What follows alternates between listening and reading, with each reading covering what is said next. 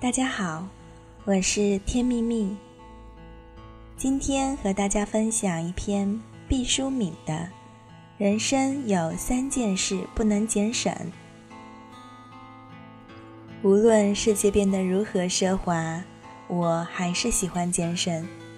这已经变得和金钱没有很密切的关系，只是一个习惯。我这样说，实在是因为节省的机会其实很廉价，俯拾皆是，遍地滋生。比如，不论牙膏管子多么丰满，但你只能在牙刷毛上挤出一点五到两厘米的膏条，而不是一尺长，因为你用不了那么多。你不能把自己的嘴巴变成螃蟹聚会的洞穴。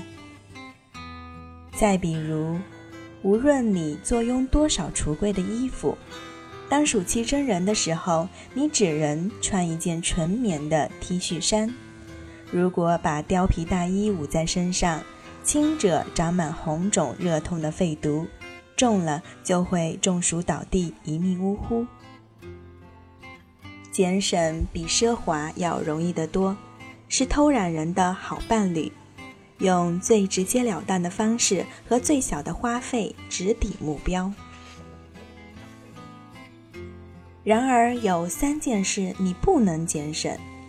第一件事是学习。学习是需要费用的，就算圣人孔子答疑解惑，也要收干肉为礼。学习费用支出的时候。和买卖其他货物略有不同，你不知道究竟能得到多少知识，这不单决定于老师的水平，也决定于你自己的状态。这在某种情况下就有点隔山买牛的味道，甚至比股票的风险还大。谁也不能保证你在付出了学费之后一定能考上大学。你只能先期投入。机遇是牵着婚纱的小童，如果你不学习，新娘就永远不会出现在你的人生殿堂。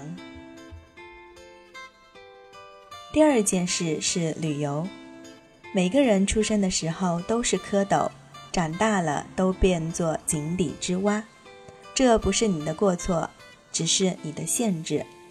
但你要想法去弥补。要了解世界，必须到远方去。旅游是需要花钱的，谁都知道。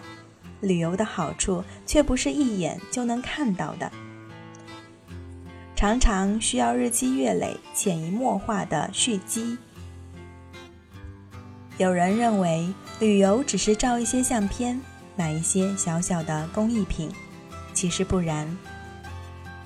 旅游让我们的身体感悟到不同的风和水，我们的头脑也在不同风情的滋养下变得机敏和多彩，目光因此老辣，谈吐因此谦逊。第三件事是锻炼身体。古代的人没有专门锻炼身体的习惯，饥一顿饱一顿，全无赘肉。生存的需要逼迫他们不停地奔跑狩猎。闲暇的时候就装神弄鬼，在岩壁上着画，在篝火边跳舞，都不是轻体力劳动，积攒不下多余的卡路里。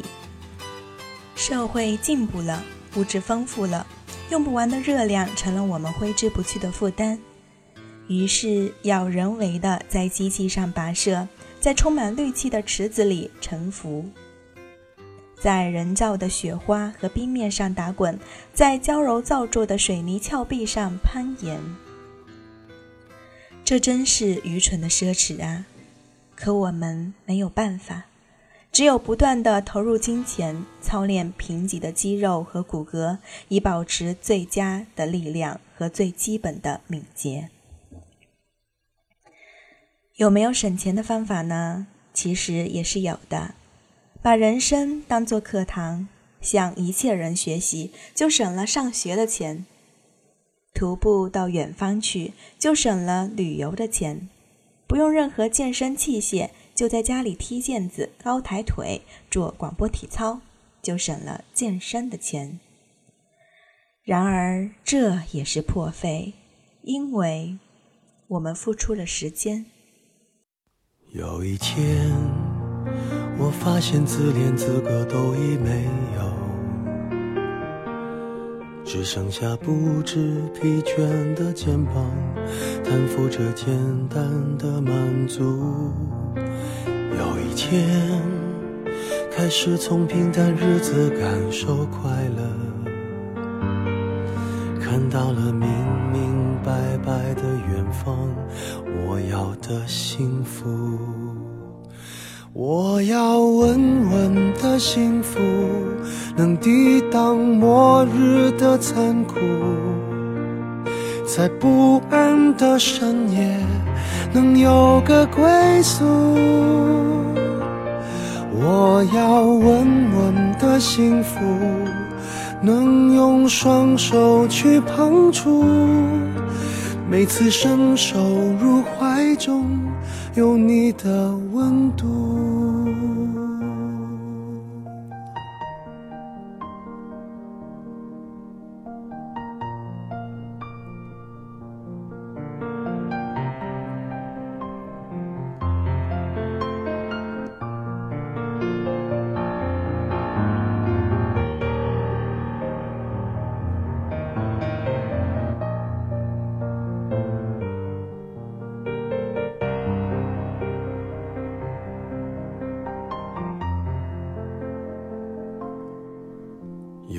天，我发现自怜资格都已没有，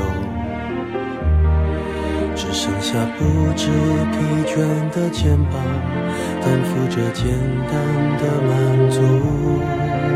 有一天，开始从平淡日子感受快乐，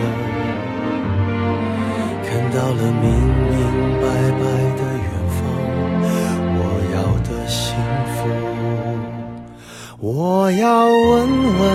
幸福，能抵挡末日的残酷，在不安的深夜能有个归宿。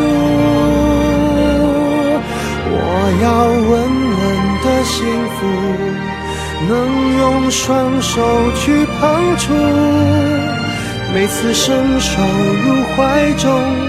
有你的温度，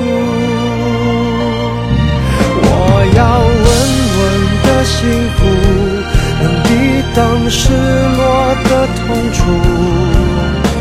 一个人的路途也不会孤独。我要稳稳的幸福，能用生命做长度。无论我身在何处，都不会迷途。我要稳的幸福，